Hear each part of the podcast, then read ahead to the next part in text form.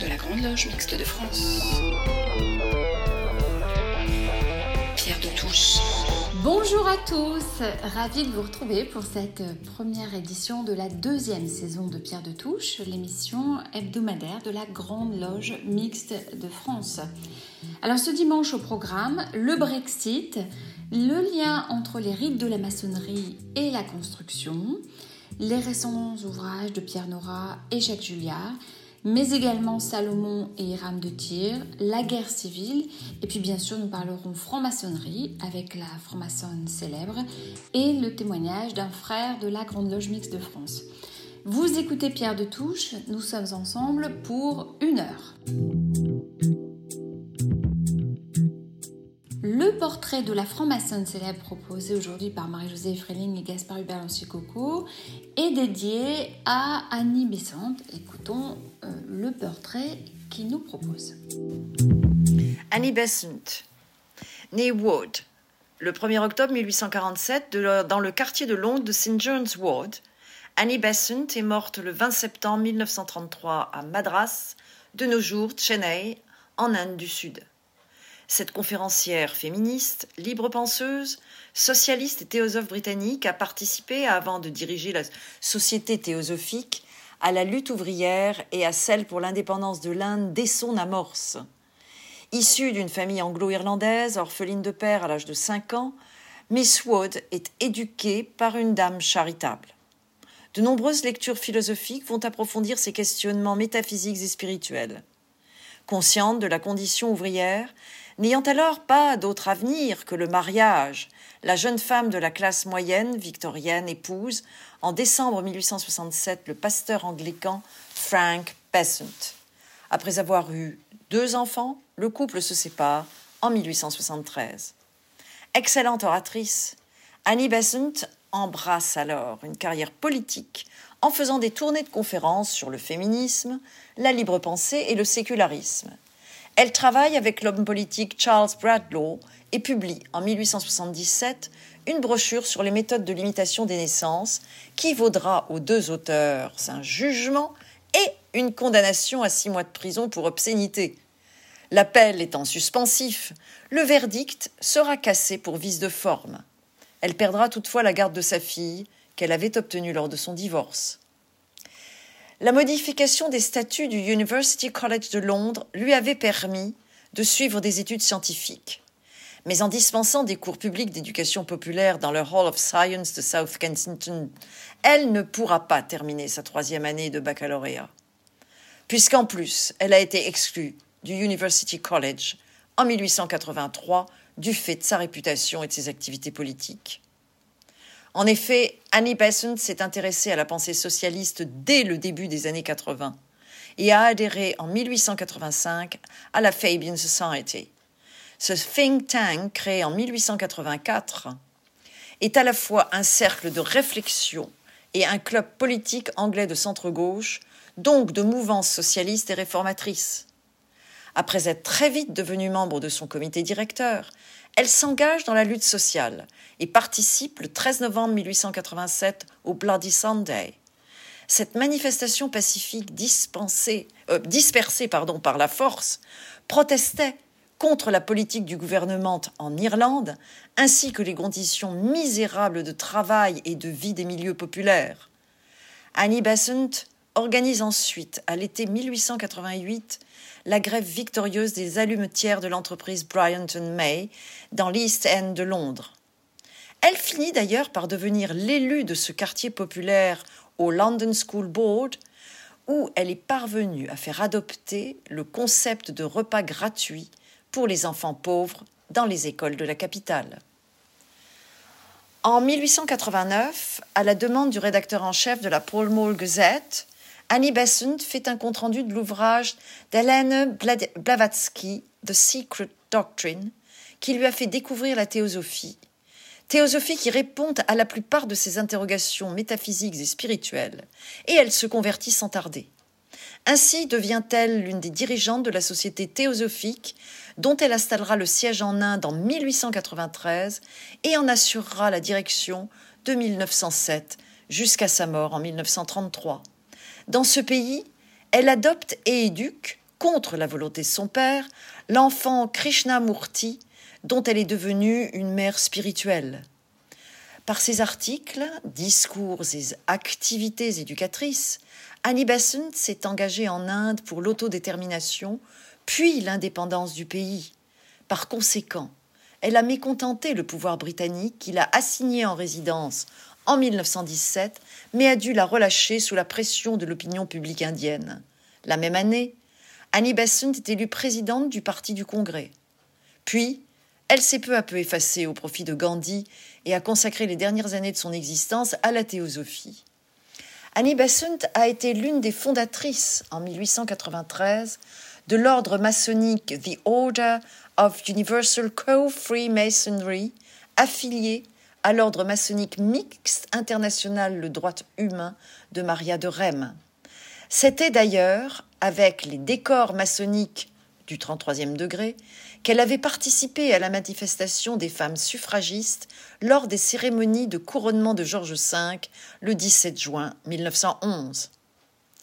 Après son décès en 1933, son corps recouvert d'un drapeau indien fut brûlé sur un bûcher, selon la tradition hindoue, et ses cendres dispersées en partie dans le Gange et en partie dans le jardin de la Société théosophique d'Adia. Pour lui rendre hommage, la bourse de Bombay, Mumbai maintenant, ferma ses portes le jour de ses funérailles. Avec Claire Donzel, nous avons rencontré cette semaine Olivier Lefébure, frère de la Grande Loge Mixte de France. Voici son témoignage illustré par une des chansons qu'il a composées. Je suis franc-maçon et alors, aujourd'hui, nous rencontrons Olivier Lefébure. Bonjour Olivier. Bonjour. Alors, Olivier, vous êtes vénérable maître de la respectable loge La Rose et le Réséda à Lorient de Tours, une loge qui a été nouvellement affiliée à la Grande Loge Mixte de France. Et par ailleurs, eh bien, vous exercez des activités artistiques. Faites-vous un lien entre l'art et la franc-maçonnerie? Euh, Oui, pour moi, l'art, c'est toujours la recherche euh, du, plus beau. Et donc, il y, a une dimension de, perfectionnement, d'amélioration, d'amélioration de soi-même qu'on retrouve en franc-maçonnerie. Pour moi, c'est important. Et il y a aussi une dimension de partage, puisqu'on on va partager dans, dans les relations artistiques avec un public. Et, bon, et de partage et de transmission, qui me semble aussi importante en franc-maçonnerie. Alors, vous avez dit justement euh, perfection. Euh, faites-vous une différence entre perfection et se perfectionner? La, franc-maçonnerie, enfin, de mon point de vue, hein, ne, délivre de vérité et, ne présente pas une perfection à, je sais pas, adorer ou autre. En revanche, l'idée, pour moi, c'est de se perfectionner, c'est le perfectionnement. On, ne peut jamais dire qu'on est arrivé à, une perfection, à un état de perfection en franc-maçonnerie, me semble-t-il. Vous êtes vénérable maître d'une loge qui vient d'une autre obédience, une loge qui a été euh, nouvellement affiliée à la GLMF. Pourquoi la GLMF Pour plusieurs raisons. Hein. Euh, la première, c'est que c'est une obédience qui est proche au niveau, euh, enfin, on partage les mêmes valeurs que la Grande Loge Mixte de France, dans l'obédience d'où nous venions. Euh, bon, une obédience qui est en crise et qui, euh, bon, dans laquelle il y a beaucoup de querelles malheureusement. Euh, donc il y avait la proximité des valeurs, il y a le fait que ce soit une obédience mixte, réellement, on l'a préféré au Grand Orient de France qui, où les femmes sont admises, mais il n'y a pas encore vraiment, de notre point de vue, une mixité, mais ça viendra certainement. une obédience qui n'est pas non plus trop, trop importante euh, qui reste euh, proche au niveau des relations qu'on pourrait avoir les uns avec les autres. Voilà, on garde une certaine proximité, me semble-t-il. Et puis voilà, dans, cette obédience, euh, on, a pensé, on pense trouver vraiment le cadre idéal pour le projet qui nous motive actuellement, qui est de, maintenir un équilibre entre la dimension justement du travail sur soi, initiatique, de perfectionnement, euh, et puis l'engagement dans la société, la réflexion sur la société. Eh bien, merci Olivier. Pour illustrer cette chronique, eh bien, on va diffuser une chanson que vous avez composée. Ô ma sœur, ô mon frère, le temps des prisons est fini. Ne laisse pas chaque jour inventer pour toi de nouvelles chaînes. Comment peux-tu rester soumis sans vouloir te révolter? Comment peux-tu fermer les yeux? Le temps des prisons est fini. Réparer ce que détruit l'ignorance de l'homme, avec moi choisis la liberté. Si tu veux réparer ce que détruit la folie de l'homme, avec moi choisis la liberté.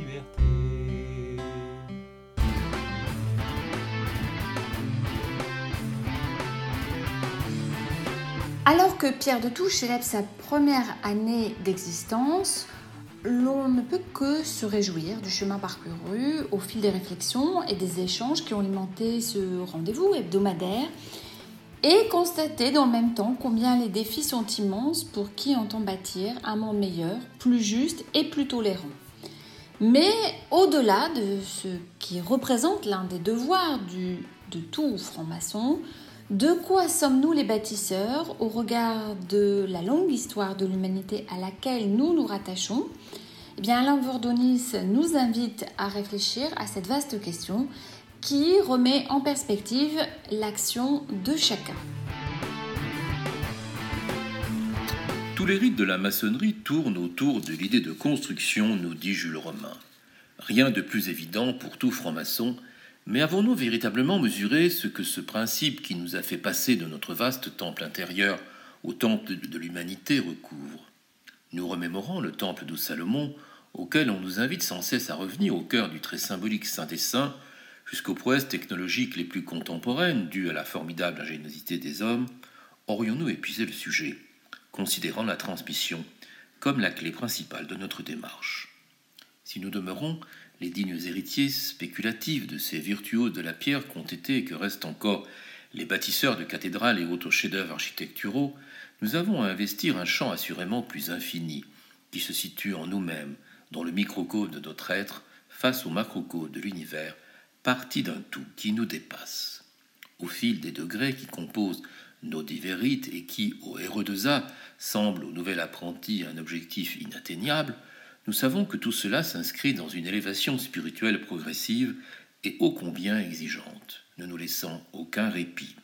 Nous travaillons sans relâche à la recherche d'une vérité qui semble, tel l'horizon, toujours reculé, de proche en proche. Et pourtant, nous bâtissons, ciseaux, maillets, équerres et compas à la main, prenant pleinement conscience que le concept de perfection qui nous est présenté va lui aussi bien au-delà de l'idée que nous en avions jusqu'alors. Car non seulement on nous invite à construire, mais on nous y exhorte, étymologiquement en nous y conviant par le biais de paroles ou pour d'autres de prières qui se font pour nous injonction. Tout cela passe, nous le savons, par le truchement de nos symboles, mais aussi de mythes et de légendes qui nous relie à l'histoire même de la pensée humaine.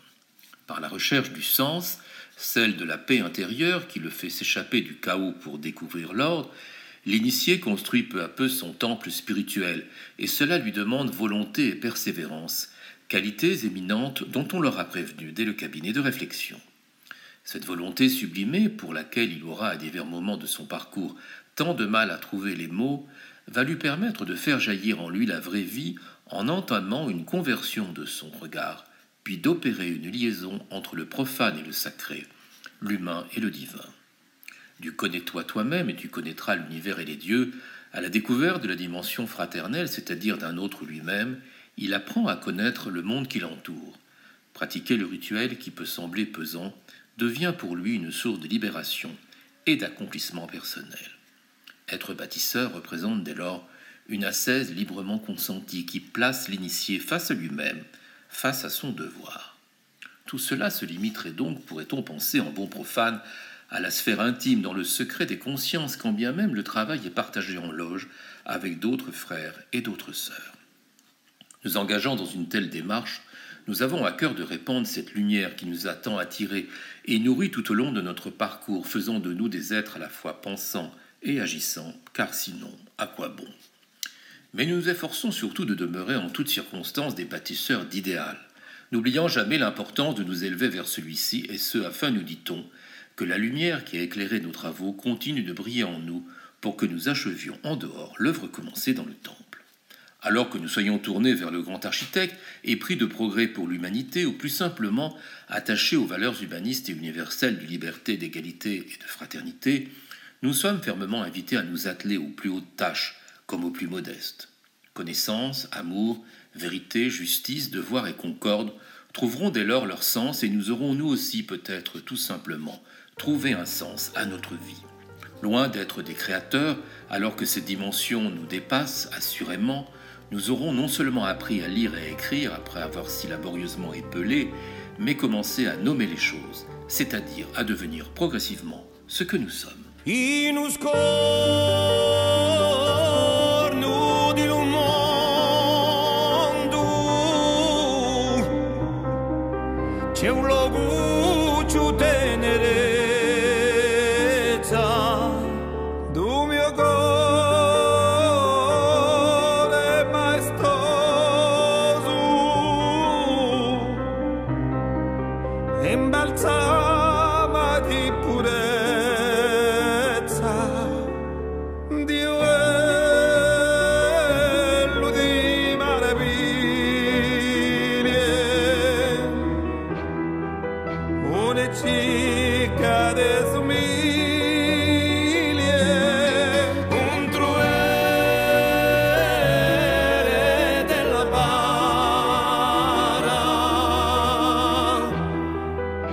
e unica sola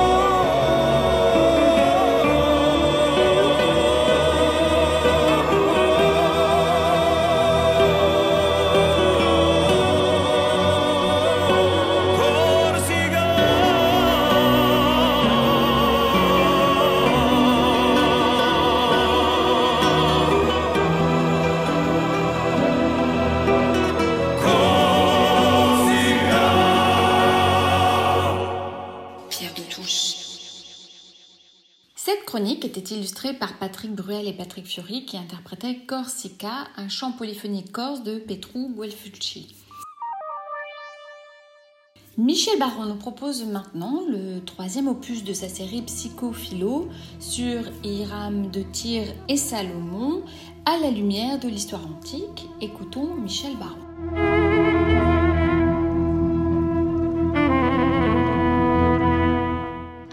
Appris que Salomon avait succédé à son père David sur le trône d'Israël, Hiram lui envoie des messagers en disant qu'il été toujours l'aimant de son père David.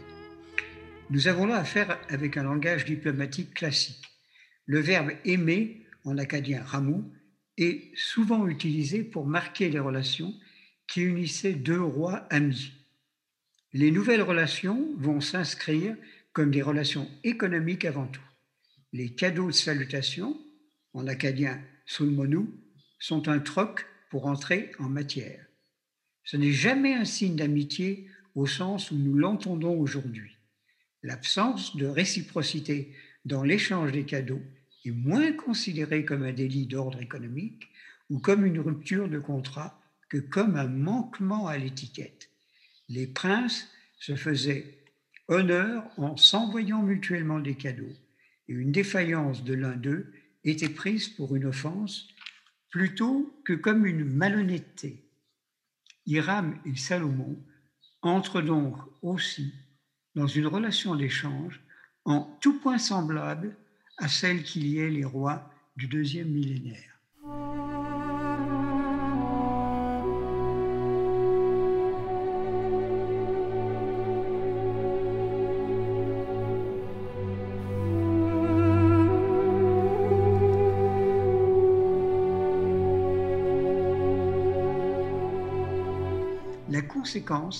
Va en être la cession des villes à Hiram et la fourniture de matériaux et de cadres pour la construction du temple et de la mise en place d'une flotte commune, les pilotes des bateaux étant de tir, mais les ports d'attache étant le long des côtes euh, d'Israël, afin de trouver de l'or dans d'autres pays ou établir des comptoirs commerciaux. Il est donc hasardeux d'expliquer les relations d'Hiram et de Salomon comme la Bible nous les décrit, comme l'application précise des termes d'un traité. Il s'agit plutôt d'une collaboration se développant au fil des ans dans un plan préconçu et relié à la situation internationale du temps. Tyr et Israël sont de petits royaumes qui cherchent une alliance par rapport à des voisins puissants, l'Égypte et la Syrie.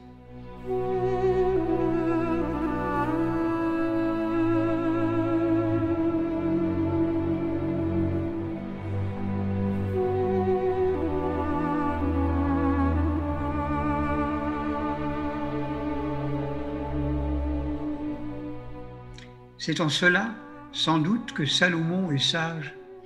Il est partisan de ce que nous pourrions appeler une réelle politique.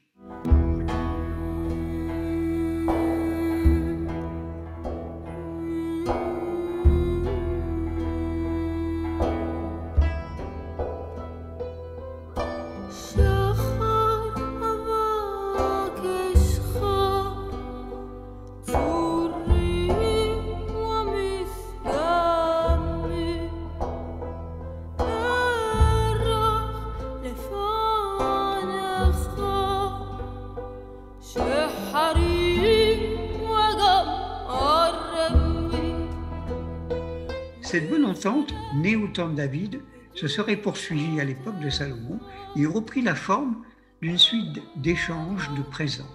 Rien ne permet de dire que les auteurs bibliques n'aient jamais considéré ces échanges comme l'application des clauses d'un traité. Un autre élément de cette bonne entente pourrait être la présence des Sidoniennes dans le harem de Salomon et l'adoration de la divinité sidonienne, Astarté, par Salomon. Les mariages dynastiques et l'adoration des divinités étrangères font partie, comme les échanges de cadeaux, des politesses que se rendaient les souverains associés par des liens de bon vouloir mutuel. Il n'est pas impossible que Salomon, pour resserrer les bonnes relations avec Hiram, ait fait entrer le culte d'Astarté à Jérusalem au sein même du temple. Ce qui est un étrange retournement historique. Les fouilles archéologiques récentes démontrent que les premiers habitants d'Israël étaient des paysans cananéens fuyant l'influence des cités-États et pratiquant des cultes dédiés aux déesses mères dont l'emplacement du temple de Jérusalem était l'un des hauts lieux avant la construction du temple. Ce qui est un étrange retournement historique. Les fouilles archéologiques récentes démontrent que les premiers habitants d'Israël sont de retour avec Salomon qui va réinstaller dans le temple dédié au Dieu unique le culte des déesses mères.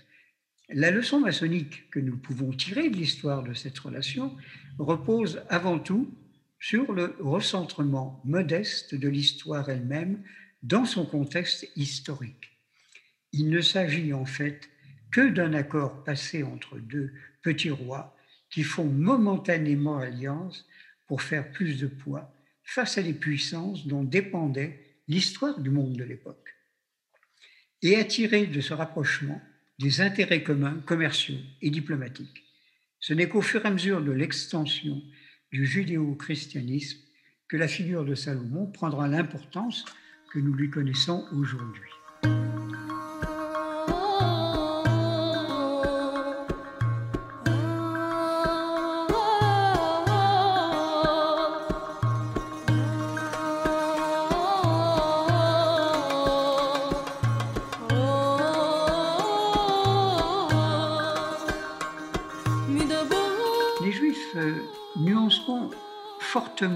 L'icône de Salomon et de sa sagesse, puisque nous le savons qu'il quittera la religion de ses pères pour réintroduire en Israël les cultes cananéens et utilisera le temple lui-même pour des cérémonies polythéistes. Comme nous l'avons vu, cette conversion est le résultat du pacte signé avec Hiram. Salomon, en signant un bérit, voulait refaire le geste de Dieu avec son peuple. Mais Salomon n'était qu'un petit Dieu. Il voulait être le chef d'une nouvelle alliance avec Hiram, mais c'est ce dernier, Hiram, qui va le plus en profiter. Salomon voulait s'instituer lui-même comme modèle, comme texte. Il avait simplement oublié que le sage n'est qu'une virgule qui ponctue le texte du monde et du discours du grand architecte de l'univers.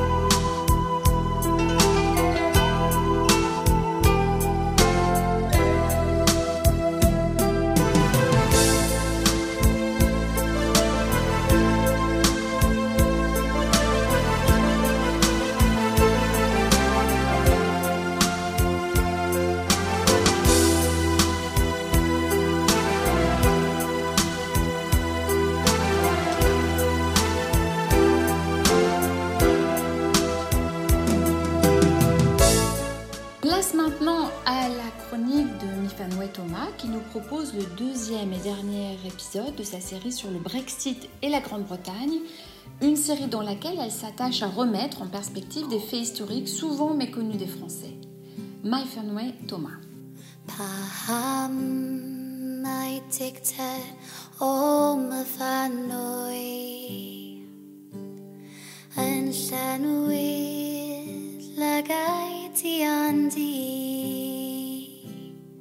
Maintenant, nous allons discuter le pays de Galles. Un petit pays, mais un pays, pas une province, totalement insignifiante dans le monde, où se sont retranchés les Britanniques originaux, les Celtes, après les invasions successives des Saxes, des Scandinaves et surtout des Normands. La population du pays de Galles forme 5% de la population de la Grande-Bretagne. Autrefois, il était un pays indépendant qui luttait sans cesse contre les envahisseurs étrangers. Pour les Normands, les Gaulois étaient comme les irréductibles Gaulois de Goscinny. Les Normands n'ont jamais pu conquérir les Gallois.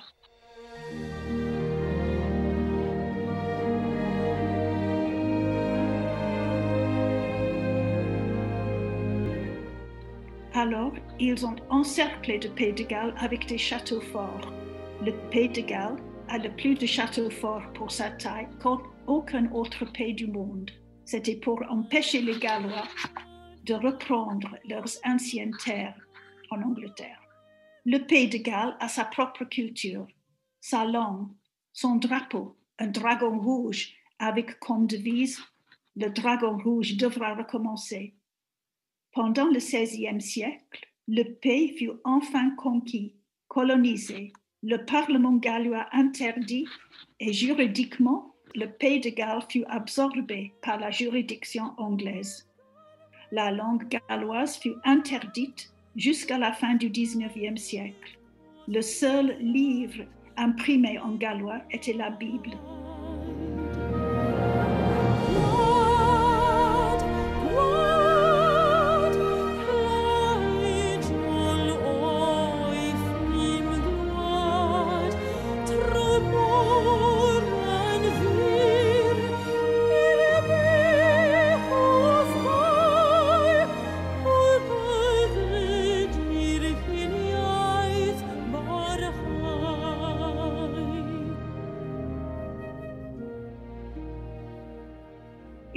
De frontière naturelle entre l'Angleterre et le Pays de Galles. Le roi Saxe avait construit une barricade en terre dont les traces sont aujourd'hui visibles. La répression dont souffraient les Gallois pendant longtemps a engendré chez les Anglais un mépris envers les Gallois et un accent gallois est toujours quelque chose à s'en moquer. Et c'est un pays relativement pauvre où l'immobilier est moins cher qu'en Angleterre. Donc, beaucoup d'Anglais retraités se sont installés au Pays de Galles, près de la frontière, ce qui a fait que le Pays de Galles a voté juste pour le Brexit.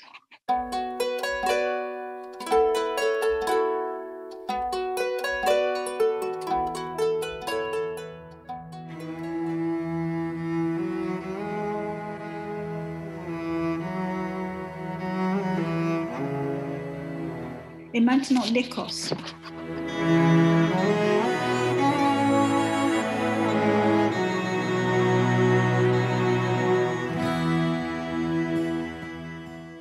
L'Écosse a 8% de la population de la Grande-Bretagne. C'est un pays qui n'a jamais été conquis par l'Angleterre, malgré plusieurs batailles dont les noms résonnent aujourd'hui, comme Bannockburn.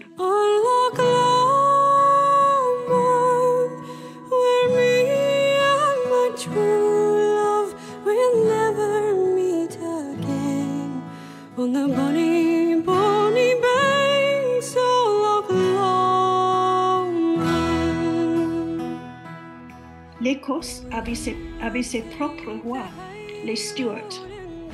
Et après la mort d'Élisabeth I en Angleterre, qui n'avait pas d'enfant, en 1606, son cousin, Jacques VI d'Écosse, est devenu Jacques Ier d'Angleterre. Malgré cela, les deux pays restaient séparés. Depuis la fin du XIIIe siècle, il y avait une alliance entre l'Écosse et la France, the Old Alliance. Et le système juridique en Écosse est plus proche du système européen. En 1707, pour des raisons financières, il y a eu un acte d'union soi-disant volontaire, voté par quelques parlementaires à Édimbourg. Très peu de gens pouvaient voter. Après cet acte d'union, le Parlement écossais fut aboli jusqu'au XXe siècle. Le système d'éducation publique en Écosse était supérieur. Donc l'Écosse a aidé dans les colonisations à l'étranger, en Inde, en Afrique, avec ses ingénieurs, ses administrateurs et ses médecins. Même aujourd'hui, les Anglais se méfient des Écossais. Ils n'ont jamais réussi à les dompter. Un accent écossais est tout à fait acceptable et inspire le respect. L'Écosse a voté très majoritairement à rester dans l'Union européenne. Et l'Angleterre, comme nous avons vu, 3% pour l'Irlande du Nord, 5% pour le Pays de Galles, 8% pour l'Écosse, et cela laisse l'Angleterre avec 84% de la population de la Grande-Bretagne, une majorité écrasante. Ce que l'Angleterre veut, elle fait, malgré les protestations et les votes des autres pays. Un petit exemple. Quand la ville anglaise de Liverpool dans les années 50 a voulu un réservoir de plus, le plus facile était de noyer une vallée galloise, Trowen, avec son village. Tous les élus gallois ont voté contre dans le Parlement, mais rien à faire.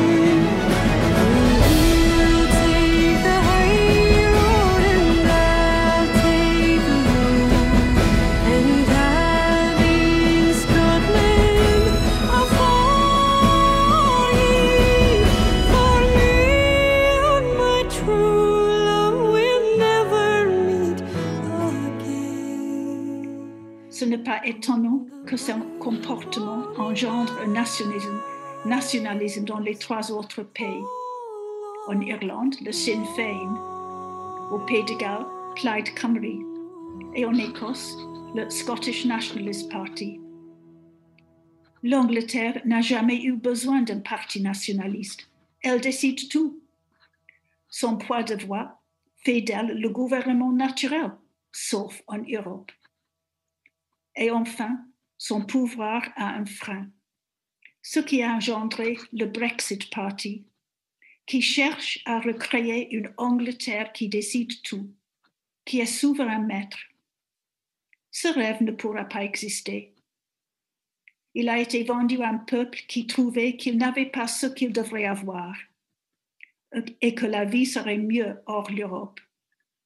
Un rêve vendu par des gens menteurs avec de l'argent dont on ne sait trop d'où il venait.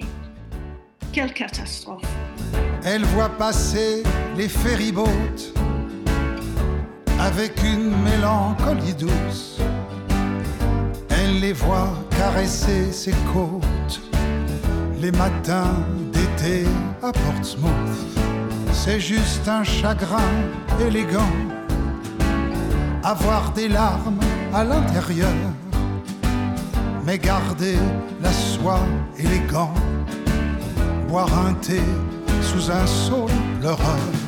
La tristesse aristocratique, c'est avoir le cœur insulaire, et c'est être un peu britannique, c'est pleurer sans en avoir l'air. La tristesse aristocratique, c'est avoir le cœur solitaire ex-amour, un Brexit de l'autre côté de la mer. Elle ne versera pas de larmes, sinon une larme de cognac en souvenir de ce gentleman qui lui avait lu du Balzac dans le meilleur et dans le pire. C'est la noblesse des sentiments. Se dire que même pour un empire, il faut garder son détachement. La tristesse aristocratique, c'est avoir le cœur insulaire. Et c'est être un peu britannique, c'est pleurer sans en avoir l'air. La tristesse aristocratique, c'est avoir le cœur solitaire. Pour un ex-amour, un Brexit de l'autre côté de la mer. la pudeur par excellence. Et puis, pour couronner le tout, c'est souffrir avec élégance un solitaire autour du cou.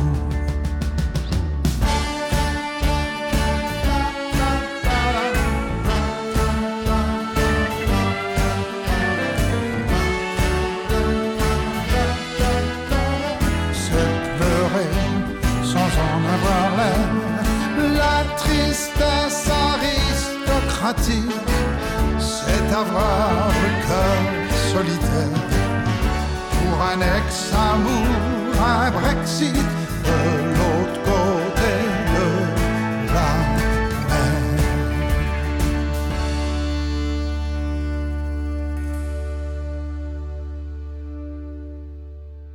Pierre de Touche. Et cette chronique était illustrée par le titre Brexit de Julien Clerc.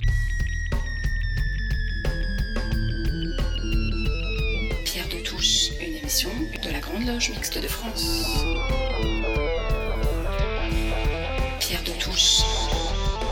Place maintenant à la nouvelle chronique idée de Pierre Yana. Aujourd'hui, Pierre Nora et ses mémoires intitulées Jeunesse, ainsi que le dernier ouvrage de Jacques Julliard. Pierre Nora, Jeunesse, chez Gallimard en 2021.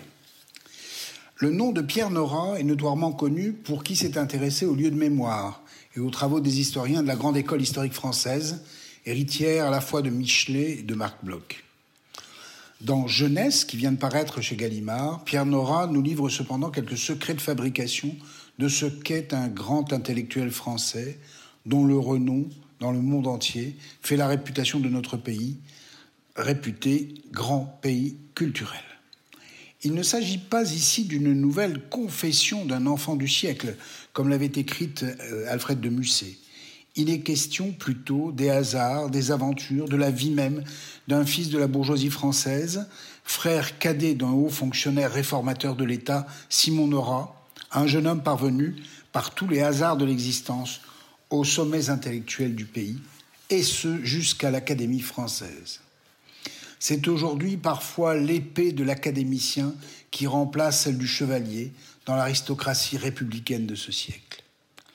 Tout commence la nuit, une nuit, à Hendaye, en pleine débâcle en 40. Tous, dans la famille, fuient vers l'Espagne, tandis que l'avancée de l'armée allemande en 1940 les pousse vers l'étranger, pourquoi pas vers les USA. Dans ses voyages, bien plus tard, Pierre Nora fera la connaissance d'un universitaire américain d'origine française, passé exactement le même jour que lui à Hendaye. C'est ce qu'il aurait pu devenir, un intellectuel américain. Il en ira autrement. Les douaniers refusent le passage de Simon, son frère aîné, 19 ans alors, en âge de porter les armes. Solidaire, la famille refuse de partir et ira se réfugier dans le Vercors. C'est une famille juive française qui sait risquer gros avec les nazis. Simon ira très vite au maquis, dans le Vercors. Les autres resteront cachés, protégés par des amis, tandis que le père, médecin militaire, poursuivra sa tâche, toujours aux aguets. Après la guerre, cette dernière génération du franco-judaïsme, qui compte quelques gloires, Marc Bloch, Raymond Aron, Emmanuel Berle ou Georges Friedman, poursuit sa tâche. À Simon, l'aîné, la réforme de l'État, le mendésisme, l'Express et l'honneur de transformer le pays en profondeur. À Pierre, quelques échecs qu'il revendiqua à haute voix. D'abord, l'échec trois fois, rien que ça, à l'école normale supérieure. Plus tard, un classement médiocre à l'agrégation d'histoire. Peu importe, c'est sa chance. Au lieu du parcours d'excellence, il va prendre les chemins de traverse avec des voyages dans le monde entier, l'édition avec Gallimard bien entendu, Claude Gallimard qui lui propose de prendre en main son secteur des sciences humaines, un secteur qui se développe dans ces années 70. Suivront les lieux de mémoire, la grande aventure éditoriale de Nora. Viennent aussi, en même temps les grandes amitiés intellectuelles avec Pierre Vidal-Naquet, Claude Lanzmann ou François Furet. Nora avoue, c'est important, qu'il arrive à l'histoire un peu par hasard encore. Il est très familier de ces hasards. C'est son humilité ou sa modestie. Dans ce roman d'apprentissage qui nous livre, plutôt gaiement, légèrement, il y a aussi l'amour, un amour fou pour Marthe, sa princesse malgache, comme on la surnomme dans la famille, une femme exceptionnelle, dit son père, une compagne bien plus âgée que lui, pleine de fantaisie et de poésie. Mais, bien sûr, il lui préférera ses études. Il y aura ensuite, on le sait, Françoise Cachin, la fille du communiste Marcel Cachin, et plus près de nous, Anne Sinclair. Par bons et gambades, Nora nous a entraînés vers l'Algérie et Oran, vers René Char, vers l'Académie française, c'est-à-dire vers tous les chemins d'une belle aventure intellectuelle en France. Retenons toutefois l'essentiel. Pierre Nora aura peut-être par-dessus tout aimé transmettre. Son métier d'enseignant à l'université, puis à l'école des hautes études en sciences sociales, aura vraisemblablement été pour lui le plus beau des métiers du monde, celui où le savoir accumulé rencontre des interlocuteurs vifs, intelligents et exigeants. Pour conclure par un vis-à-vis, je souhaite mettre jeunesse au regard des carnets, publiés en même temps ces jours-ci par Jacques Julliard dans la collection Bouquins. Julliard on le connaît, a longtemps été l'éditorialiste du Nouvel Observateur. Grand historien lui aussi, il a un parcours certes différent de Nora. Après la Cagne de Lyon, il rejoint l'école normale supérieure. Cependant, dans un dialogue radiophonique avec Nora récemment, tous deux conviennent qu'on se repose à l'ENS, mais que la Cagne est un lieu magique où, avec des maîtres exceptionnels, on touche au sublime et à l'universel. Quelle chance! Julliard et de ces chrétiens de gauche qui ont fait émerger la deuxième gauche après Mendès France, avec Rocard ou Edmond Maire. C'est un courant dont il continue à se réclamer malgré l'actuel effritement de la gauche. Julliard, Nora, deux grands intellectuels de ce pays qui nous invitent à, à vagabonder, à rêver, à apprendre et à lire. Bon dimanche.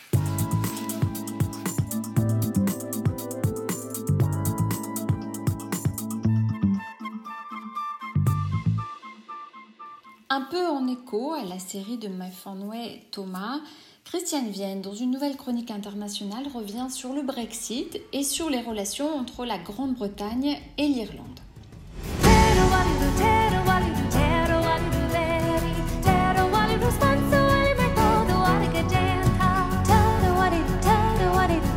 Bonjour à tous. Euh, j'ai choisi aujourd'hui de vous parler de l'Irlande où euh, la situation évolue d'une manière inquiétante. qui se souvient de l'accord du vendredi saint du 10 avril 1998 Il s'agit pourtant d'un accord historique qui a mis fin au conflit qui a opposé pendant de longues années l'Irlande du Nord, à majorité protestante, qui souhaitait rester membre du Royaume-Uni, et la République d'Irlande, à majorité catholique, indépendante et située au sud du pays. Le compromis est approuvé par référendum tant au nord qu'au sud, avec pour conséquence le désarmement des groupes paramilitaires protestants. Belfast devient alors siège du pouvoir régional et des unionistes, c'est-à-dire des partisans euh, de l'union avec le Royaume-Uni, protestants, tandis que Dublin est capitale de la République d'Irlande et des républicains. Dublin abandonne ses revendications sur l'Irlande du Nord et Londres accepte qu'un référendum puisse mener un jour à la réunification. Protestants et catholiques ne sont pas divisés territorialement d'une manière aussi euh, euh, caricaturale, pardon, et il y a bien sûr des catholiques en Irlande du Nord et des protestants en euh, République d'Irlande. L'accord a apporté la paix pendant plus de 20 ans et aurait dû aboutir, après un référendum, à l'unification des deux Irlandes dans un délai difficile à définir, mais avec le soutien de l'Union européenne. Pour bien comprendre la récente flambée de violence en Irlande du Nord, il faut se rappeler que celle-ci, province britannique, a quitté l'Union européenne lors du Brexit, alors que sa population avait voté à 55,8% en faveur euh, du fait de rester dans l'Union européenne, tandis que la République d'Irlande, elle, est restée au sein de l'Union européenne. Le choix du Brexit implique le rétablissement de frontières entre les deux Irlandes et des contrôles douaniers dans une région qui est devenue frontière extérieure de l'Union européenne. Malgré les promesses de Theresa May et de Boris Johnson, aucune solution à ce problème n'a été trouvée dans les accords du Brexit. À Belfast, les unionistes euh, se sentent trahis et des groupes de jeunes ont réanimé la violence. Des émeutes ont lieu depuis le 29 mars. Le mouvement s'étend à d'autres villes et risque de faire tache d'huile. Dans la nuit du 7 au 8 avril, de violents affrontements entre groupes unionistes et républicains ont rappelé les heures douloureuses de la guerre civile. D'autre part, les restrictions imposées par la Covid-19 alimentent la colère des habitants des quartiers pauvres dont la précarité a augmenté, mais le principal ingrédient de la colère provient des conséquences du Brexit. La frontière commerciale entre la Grande-Bretagne et l'Irlande du Nord a remis au goût du jour les déclarations d'exportation de marchandises en provenance du Royaume-Uni, mettant un frein à la libre circulation des biens et provoquant des pénuries temporaires dans les commerces, notamment d'alimentation. Le parti unioniste, le Democratic Unionist Party, a soutenu le Brexit, et malgré les promesses de Boris Johnson, la frontière commerciale est devenue une réalité. La déception est grande et la colère monte, alimentée par les groupes paramilitaires unionistes qui soutiennent les jeunes émeutiers. Dans un récent article du Monde, Eric Albert reprenait la réflexion de Naomi Long, la ministre de la Justice d'Irlande du Nord, du parti Alliance qui n'est ni unioniste ni nationaliste. Et elle expliquait comprendre ce sentiment de colère. Elle disait Même la plupart des gens qui s'opposent au Brexit ont une certaine sympathie pour ceux qui se sentent trahis.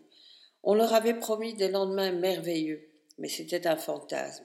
Le Brexit n'allait jamais se terminer de cette façon. Ceux qui sont au gouvernement à Londres le savaient, mais ils étaient plus intéressés par leur ascension vers le pouvoir que par les questions d'instabilité en Irlande du Nord. Le retour de la violence en Irlande du Nord, met en lumière à quel point nous avons besoin de l'Union européenne. Le retour des frontières est l'illustration la plus explicite de ce monde d'avant dont nous ne voulons plus.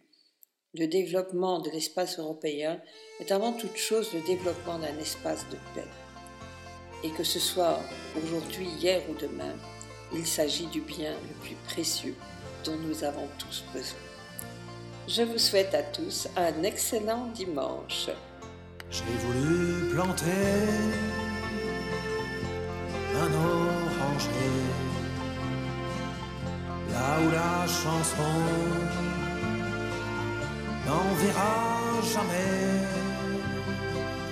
là où les arbres n'ont jamais donné que des grenades dégoupillées jusqu'à Terry, ma bien-aimée, sur mon bateau. J'ai navigué, j'ai dit aux hommes qui se battraient, je viens planter un oranger. Buvons un verre, allons pêcher,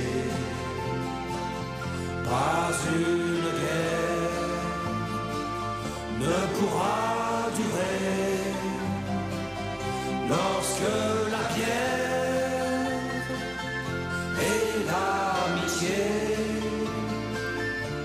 et la musique nous feront chanter.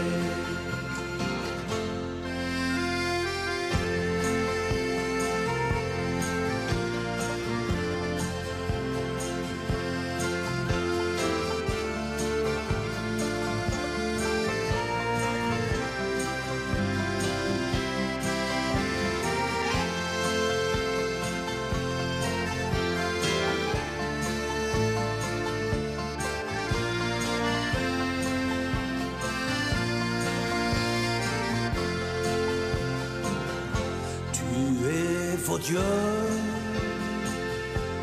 à tout jamais,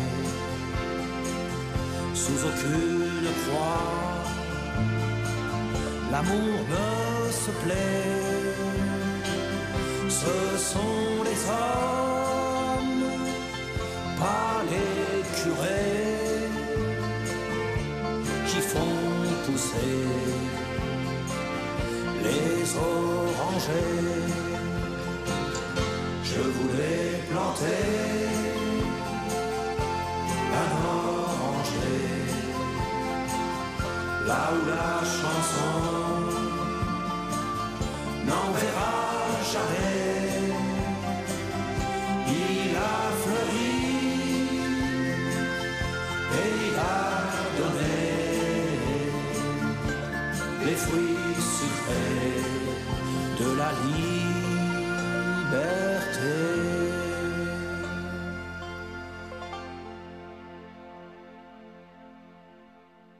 Pierre de Touche. Et pour illustrer la chronique de Chrétienne Vienne, eh bien nous venons d'écouter la ballade du Nord irlandaise de Renaud.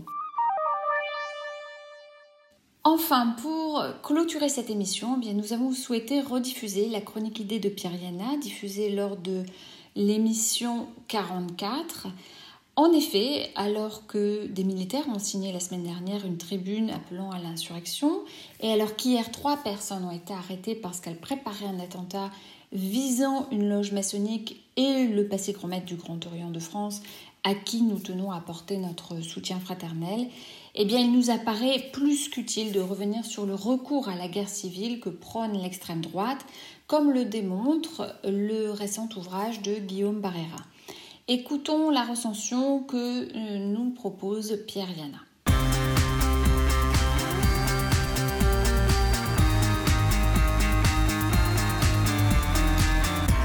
Guillaume Barrera, La guerre civile, Gallimard, Paris, 2021. On doit au philosophe Jacques Rancière une véritable clarification de la notion de démocratie, très éclairante à dire vrai. Dans son livre La mésentente, qui est paru chez Galilée en 1995, Jacques Rancière souligne le fondement de la démocratie. C'est le dissensus. Ceux qui ne partagent pas le même point de vue sur la vie de la cité décident de continuer à vivre ensemble, mais surtout ensemble et en paix. Les institutions démocratiques seraient ainsi faites non pour chercher un quelconque consensus, source d'uniformité, voire de conformisme, mais pour maintenir ensemble et en paix des citoyens qui, autrement, se livreraient aux excès de la guerre civile. Il y aurait donc ainsi un antagonisme majeur, c'est une évidence, entre la démocratie et la guerre civile. Dans un récent ouvrage paru en 2021 aussi, chez Gallimard, Guillaume Barrera mène une analyse très fournie et intéressante de la notion de guerre civile. Je dois dire, qu'on me permette ici de parler un peu à la première personne, je dois dire que cette notion me hante depuis longtemps. Il y a encore quelques mois, l'épopée des Gilets jaunes m'a renvoyé à la crainte que n'éclate en France la guerre civile.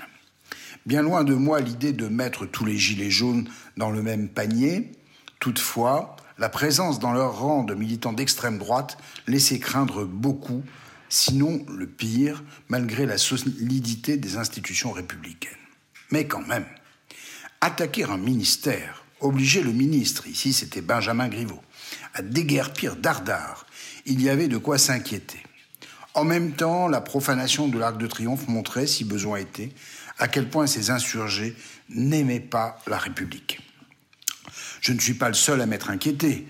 Et Élise Ovard, merci à elle, me passe l'ouvrage de DQJ Guéna et le plongeon, La poudrière, paru chez Grasset, qui disserte sur le même thème, entre autres.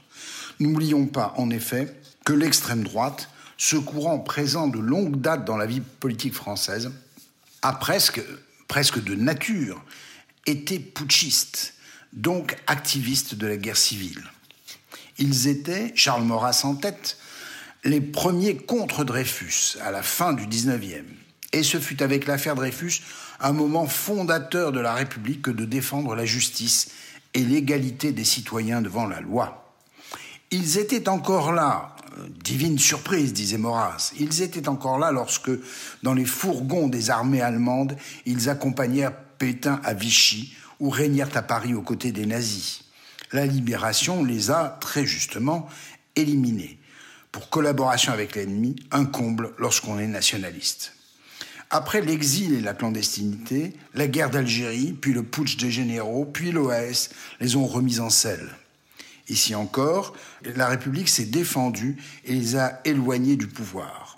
Le rôle historique de la famille Le Pen a consisté à leur redonner crédibilité et honneur en les unifiant dans leurs variantes populistes, catholiques, nazies ou anarchistes de droite.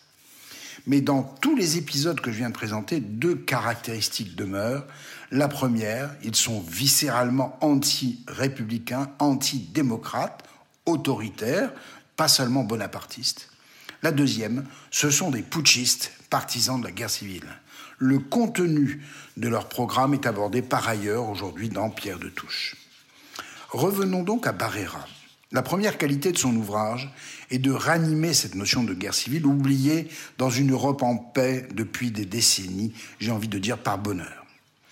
L'auteur définit les différentes formes que de cette guerre dans l'Antiquité ou à l'époque moderne.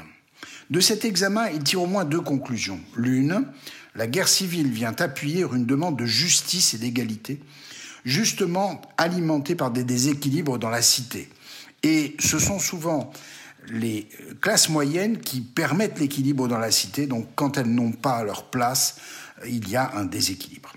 L'autre est que la guerre civile vient fonder un nouvel ordre dans la cité, instaurant ainsi un nouveau régime politique, par exemple le libéralisme pour l'Angleterre, ou la notion de guerre juste chez Marx, avec les conséquences que l'on sait dans certains héritages totalitaires du marxisme. Une remarque enfin, Barrera souligne ici la dimension universalisante de certaines philosophies ou croyances. D'où l'idée que la guerre civile n'est pas la guerre intestine, c'est-à-dire la guerre d'une division de la cité, mais plutôt la guerre de tous contre tous, avec le souhait de défendre l'universalité d'une position pour l'imposer à tous. En ce sens, Barrera souligne le sens du mot catholique, c'est-à-dire universel. Pour illustrer son propos, il ouvre son ouvrage sur la religion catholique pour le conclure sur la vocation universalisante de l'islam, dont il pense aujourd'hui qu'il est entré en guerre civile, c'est-à-dire l'islam contre l'islam, et pas seulement contre les autres. Le paysage a changé, il ne s'agit plus de l'opposition d'une partie de la nation contre l'autre, voire la grande guerre civile européenne, 1914 à 1945, défendue par le grand historien Eric Hobsbawm, mais d'une guerre civile mondiale, dont les guerres d'islam sont l'une des formes. En tout état de cause, Barrera nous invite à penser et surtout à demeurer, à demeurer attentif aux formes de la guerre civile. Avec le terrorisme, avec les affrontements en banlieue, voire avec les gilets jaunes, en quoi serions-nous à l'abri de la guerre civile? Bon dimanche.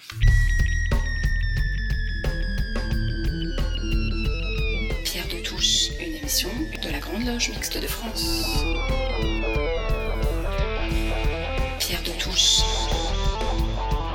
Eh bien, cette émission touche à sa fin. Une nouvelle fois, eh bien, nous tenons à remercier l'équipe de Pierre de Touche qui contribue chaque semaine à l'élaboration de cette émission.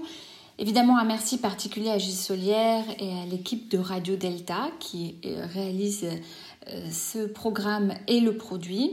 D'ici là, rejoignez-nous sur les réseaux sociaux, Twitter, Facebook, Instagram et même YouTube. Euh, nous mettons régulièrement en ligne des extraits des précédents débats sur la chaîne YouTube de Radio Delta, Radio Delta TV, et sur celle de la GLMF. Nous nous quittons avec Charles Aznavour en duo avec Zaz. J'aime Paris au mois de mai. À la semaine prochaine. J'aime Paris au mois de mai. Quand les bourgeons naissent, qu'une nouvelle jeunesse s'empare de la vieille cité qui se met à rayonner.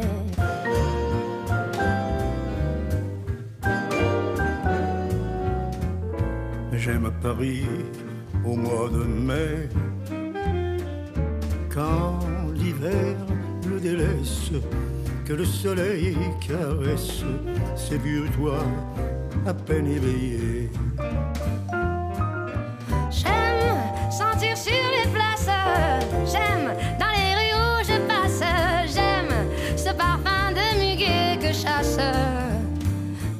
Passe. Il me plaît à me promener par les rues qui se faufilent à travers toute la ville. J'aime, j'aime Paris au mois de mai.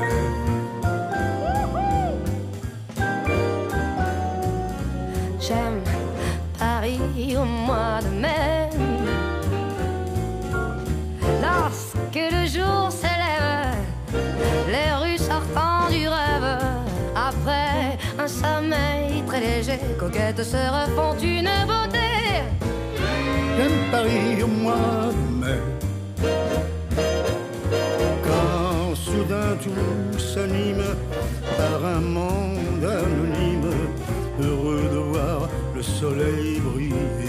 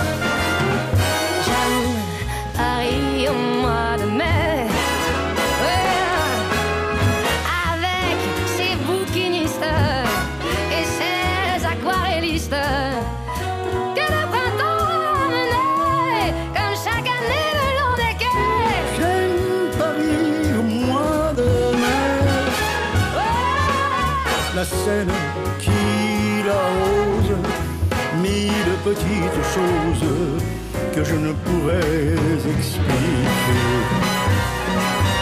J'aime quand la nuit s'éveille, étend la paix sur terre, et que la vie soudain s'éclaire de millions de lumières. Il me plaît à me promener en contemplant les vitrines, la nuit qui me fascine.